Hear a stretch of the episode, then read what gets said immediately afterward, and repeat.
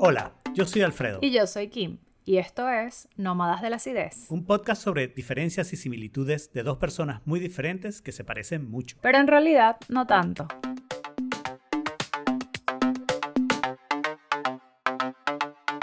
Bienvenidos a un nuevo episodio bono de Nómadas de la Acidez, hoy con el tema de tiempo libre.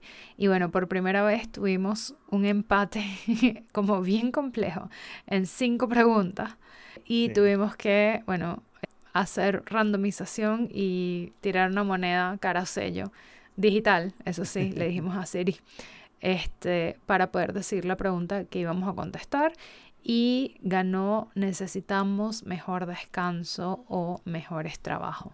Alfredo. Sí. Casi todas las preguntas con no, la respuesta es sí. Necesitamos ambos. Eh, eh, definitivamente, esta parte del trabajo, y aquí en Estados Unidos ya se le está viendo la, costura, la costura al asunto, ¿no? Que llevamos muchos años eh, ignorando las necesidades del trabajador y pensando como que el trabajador es un commodity, ¿no? Que sí. es verdad, en muchos casos lo es, pero esos son los trabajos que hay que evitar, ¿no? Claro. Bueno, ahí hay un tema, hay un tema complejo porque yo creo que hay dos cosas que han... Hay una cosa que, que forzó mucho la costura. Mm. Fue como el diciembre laboral, eh, que, en el que uno come muchas hallacas y se vuelve a poner el vestido y la costura, ajá. Y fue la pandemia, ¿no? Sí. Ahorita en Estados Unidos está pasando algo bien interesante que por cada trabajo disponible que hay, eh, o sea, para cada persona desempleada, ahorita en Estados Unidos hay 1.8 trabajos disponibles. Es decir, incluso aunque eh, tú eh, contrataras a todas las personas que están desempleadas, hay una cantidad de trabajos que están o sea, ahí que nadie los va a poder cubrir, ¿no? Y una de las cosas interesantes que está empezando a pasar, y yo creo que con la pandemia em, he visto varios movimientos, siento que, claro, ha empezado más por, por, por Estados Unidos y por Europa, pero es que eh, muchas personas renunciaron a sus trabajos, ¿ok? Eh, en los puestos no se han vuelto a llenar y una de las razones por la que eso está pasando es porque las personas que están calificadas para, para o sea, llenar ese puesto de trabajo eh, se han dado cuenta que, bueno, que tienen poder de eh, negociación y están optando por eh, culturas de trabajo más saludables, más balanceadas, mejores beneficios. Hay mucha gente con la que he hablado que incluso me ha dicho, mira, es que no se trata de un tema de plata, es que no quiero trabajar ahí porque me he dado cuenta que no importa qué pase, como que mi salud mental y mi bienestar, o sea, mi overall eh, well-being está por arriba del el tema de estar en el trabajo, ¿no? Entonces la gente se ha puesto eh, como bastante exigente por ese lado y sobre todo en las personas altamente calificadas, ¿no? Mm.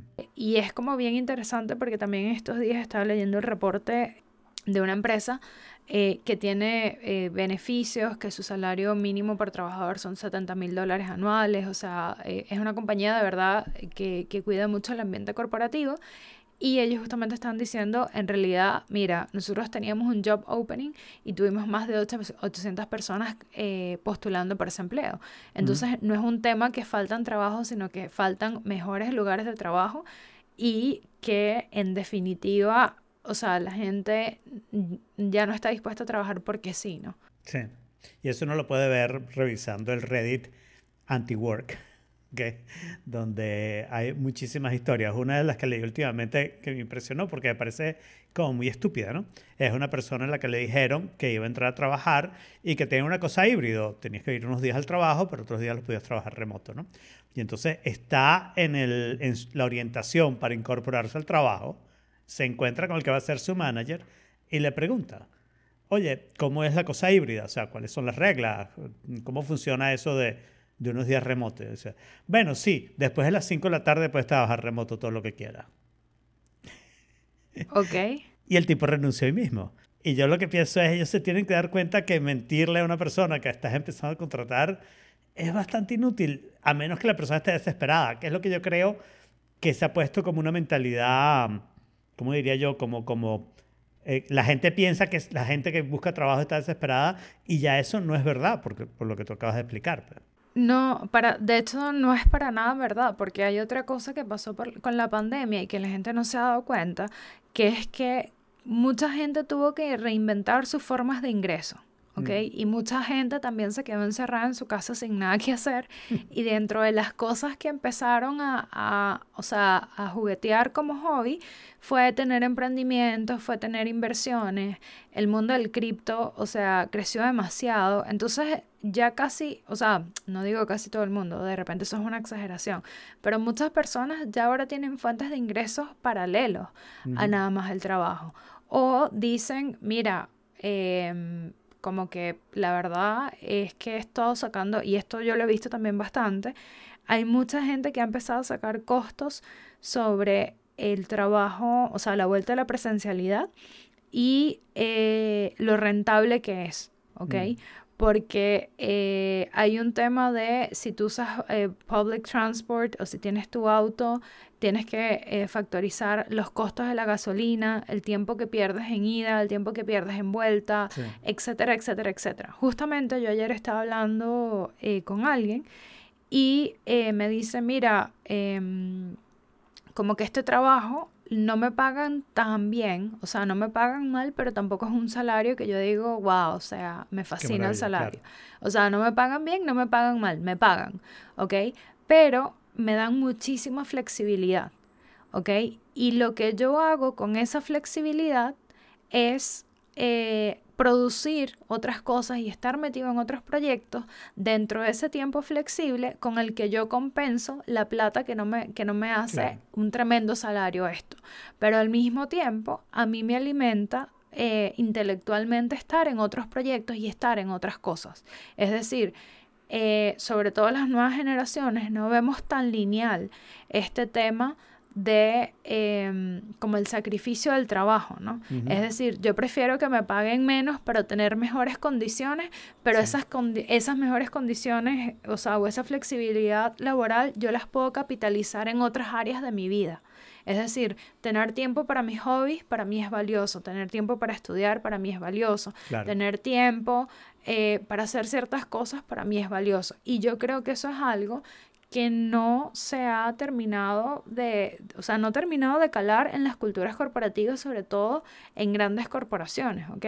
Mm. Eh, bueno, y en el mundo en general, o sea, porque incluso tú puedes trabajar en una empresa tecnológica y en una empresa súper cool, pero o sea, si tú tienes un boomer eh, de, manager, no entiende eso. Y yo creo que una de las razones por las que hemos vuelto a la presencialidad es exactamente esa. Mm. De hecho, las razones que te, o sea, si tú ves todos los estudios, es porque managers said so. Claro. ¿Ok? O sea, en términos de más nada, hay una ciencia que de verdad diga la gente tiene que volver a las oficinas porque sí. Lo más profundo que tienen es tenemos oficinas y qué vamos a hacer si la gente no vuelve, ¿no? claro, eso, eso, claro, hay, es una, hay, es una razón ridícula. sí, o sea, son, dos, son dos razones. O sea, la primera es el mercado inmobiliario, mm. ¿ok? Y la segunda es porque los managers dicen que, eh, que, bueno, que necesitan a la gente en la oficina. Pero en términos de productividad, y yo creo que si tú encuestas a los trabajadores en general, la mayoría te dice, no, en realidad yo soy mucho más productivo en mi home office. Claro. ¿qué pasa? El manager dice, a mí me es mucho más difícil gerenciar a distancia porque no sé en qué está la gente. Pero eso no es un problema del trabajador, eso es un problema tuyo, que eres el que gerencia y si tu trabajo es gerenciar, tú te tienes que actualizar para el desafío actual que tú tienes. Solamente que en las estructuras jerárquicas que tenemos, el desafío siempre debería estar en el, para o sea, lo debería asumir el trabajador y no la gerencia, ¿no? Claro, a mí esa excusa de los managers siempre me suena a ese manager está generando, está mm, gerenciando tiempo y no está gerenciando productividad, o sea, producción. No está generando el producto, está generando tiempo. Una anécdota que relata exactamente lo que ha pasado en la pandemia y que me impresiona, porque esta es una persona que es más Gen X que Millennial, ¿no? Es un podcast que se llama Accidental Tech Podcast, que son tres personas de tecnología. Uno ha sido siempre su segundo trabajo, el trabajo en Tumblr, él fue uno de los creadores de Tumblr, Y, su segundo trabajo ya fue él solito haciendo programas en su casa y vendiéndolos para iPhone, en iOS y no sé qué. Y él es el creador de Overcast, Marco, ¿no? Casey era un programador que trabajaba en una compañía, vio lo que estaba haciendo Marco y dijo, yo voy a hacer eso mismo. Tengo entradas porque el podcast produce algo, es un podcast grande, y entonces yo voy a hacer eso mismo. Pero John, que era el mayor de los tres, parecía ser una de esas personas como que tú sabes, a mí me dijeron que yo tenía que trabajar y llevo a trabajar un trabajo 9 a 5 toda mi vida y hago otras cosas después.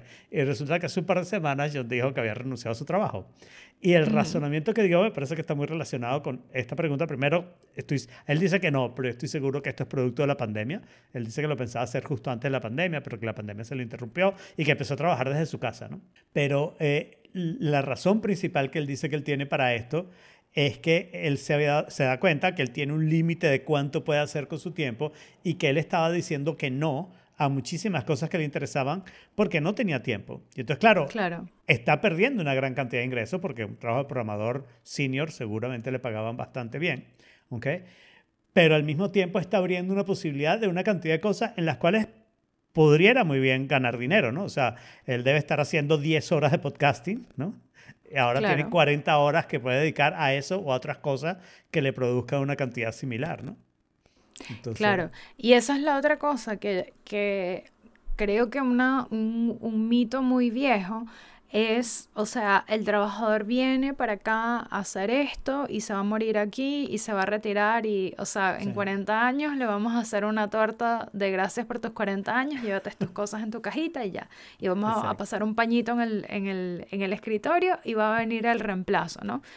Pero más y más las personas se están dando cuenta, bueno, yo no soy esta persona bidimensional que tiene eh, este trabajo y después yo llego a mi casa y hago mis cosas en mi casa. Hay gente que funciona así y está perfecto, pero la gente que no funciona así, la gente que necesita un reto en su vida, que necesita aprender algo nuevo, que necesita, eh, I don't know, figure things out.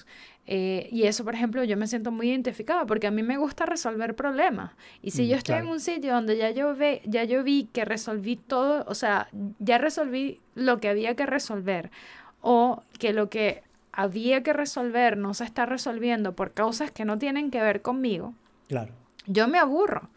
Entonces, es súper importante que se empiece a entender esto en la cultura de trabajo porque o sea, y, aquí viene la otra cosa, la cultura tradicional de trabajo igual es como súper tóxica, o sea, no es que necesitas mejor, o sea, necesitas mejores trabajos para poder descansar porque hay trabajos que no te dejan en paz. O sea, hay trabajos donde en los fines de semana te escriben, eh, acceso a tu personal, eh, a tu celular personal, etcétera, etcétera, etcétera. Y eso también es un tema. Entonces, eh, como que para que haya mejor descanso también necesitan haber mejores trabajos, ¿no? Y yo creo que todo está, o sea, de hecho, si tú dentro de tu trabajo puedes sentir que tienes espacios de descanso o al menos espacios de liberación, es mm. decir, ya eso, it goes a long way. Claro. ¿Ok? Claro. Una de las cosas que está pasando ahora, que yo creo que vamos a ver sus efectos en un, en un tiempo, es que los trabajos que más gente necesitan, que son los trabajos de abajo, los trabajos que tienden a estar a salario mínimo, han estado subiendo el, salario porque no consiguen gente y la necesitan de verdad. O sea, eh, en las cajas necesitas moverlas y necesitas un cierto número de gente para moverla a la velocidad que quieres. Y si tienes menos, las cajas se mueven mínimo más lento. Generalmente hasta no se mueven, pero mínimo se están moviendo más lento. Entonces están aumentando los salarios. Eh, y dando ventajas de eh, aquí puedes trabajar mejor de lo que se trabajaba antes. Todavía está bastante mal, pero están tratando como de buscar la manera de que eso se trabaje mejor. Y yo creo que eso no se está viendo en los niveles inmediatamente superiores. Y el nivel que quería señalar er, son los profesores de, de colegio, primaria eh, y, y, bachillerato, que reciben unos salarios súper malos y tienen unos trabajos que son absolutamente pésimos. Súper demandantes. De, de, de, calidad y no sé qué. Y yo siempre pienso con todas las cosas que pasan en los colegios, vamos a decir, los colegios buenos de gente pudiente en los Estados Unidos, donde hay muchísimos pleitos y hay muchísimas cosas, ¿cómo es posible que nadie haya dicho, mira, a, esta gente hay que pagarle más porque es la que le está enseñando a nuestros hijos, ¿no? Esta es la, la parte principal de lo que tienes que hacer. Y yo creo que vamos a ver el efecto de eso cuando colegios de este tipo, estoy hablando, no estoy hablando de los public school en, los en los barrios más pobres, estoy hablando de los colegios de la gente pudiente, empieza a decir, y este año no tengo profesor de matemática porque no te encontramos a nadie que pudiera dar la clase, ¿no? Y, Totalmente. Y, no tenemos dinero para pagarle más. Y, no, y de no hecho, una, de las, una de las áreas donde más, más estás viendo eh, pics en renuncias es en el área de educación. Claro. O sea, pics de renuncias y, y licencias eh, por salud mental. O sea, eh, es un tema que, que está complejo, pero, eh, a ver, no es una industria aislada. O sea, eso yo lo estoy viendo en muchos, muchos, muchos, muchos sitios y el mercado de trabajo está súper dinámico. Entonces, de hecho, en estos días, eh, bueno, eh, no, eh, una, una de las tantas cosas que yo hago es que soy eh, coach recruiter, ¿no? O sea, Mm. a mí la gente que me, me estoy, en- estoy trabajando en Torre eh, y la gente que está, o sea, buscando trabajo, buscando eh, temas de, de- de entrevistas laborales, yo los entreno y le hago una serie de preguntas justamente en torno, porque gente que quiere buscar un buen trabajo en un buen sitio, pero que tiene, eh, o sea, eh, digamos, eh, como metas a corto plazo, mediano plazo y largo plazo. Y mi, mi, mi rol ahí es orientarlos en, ok, a qué cosas tenemos que ver si queremos llegar a estas metas de mediano y de largo plazo, ¿no? Y justamente una de las cosas de las que estamos hablando es, bueno, o sea, ¿cuál es el costo oportunidad de yo trabajar en este sitio? Mm. Y eso, y eso es una cosa bien, bien compleja y que está a nivel general de, eh, o sea, hay sitios, una de las cosas que yo les decía, mira, una de las primeras preguntas que tú tienes, o sea, la gente cree que cuando va a las entrevistas, las preguntas se las hacen a ellos. No, tú también tienes derecho a hacer preguntas de vuelta. Y una de las cosas que tienes que preguntar es por qué este puesto está disponible. Mm. ¿ok? ¿Fue porque eh, la empresa creció y estás necesitando más gente o fue que alguien se fue y nadie quería tomar el rol? claro. ¿Ok?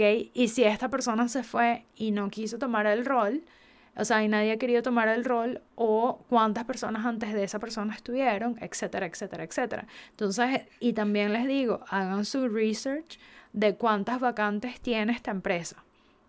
Claro. ¿ok? Porque si tiene un nivel de vacantes demasiado alto y su nivel de crecimiento no ha sido alto, lo más probable es que ahí ya tú tienes un indicativo de que esto es una cultura corporativa tóxica y Claro. ya ahí tú tienes tu red flag y ahí, bueno, tú te tomarás tu decisión informada o no sobre si quieres trabajar ahí o no. Eso es, o sea, eso ya queda libre albedrío, pero Claro. es muy distinto a que sea una decisión informada versus eso que tú estabas contando de, bueno, me mintieron eh, en la- durante la entrevista, durante las condiciones y, y- y voy y renuncio, ¿no? Claro. Sí. Sí, yo creo que eso sí, necesitamos mejores trabajos para poder descansar mejor. Sí, y necesitamos terminar este episodio porque ya casi que es un, o sea, este es bueno porque ya casi que es un episodio. Exacto. Gracias por sintonizar, nos vemos en Nómadas de las IES. Chao. Recuerden que salimos cada dos semanas, así que suscríbanse en nómadasácidos.com. También pueden mantenerse en contacto con nosotros a través de nuestra cuenta de Instagram arroba. Y por favor, de verdad, no sean tan básicos.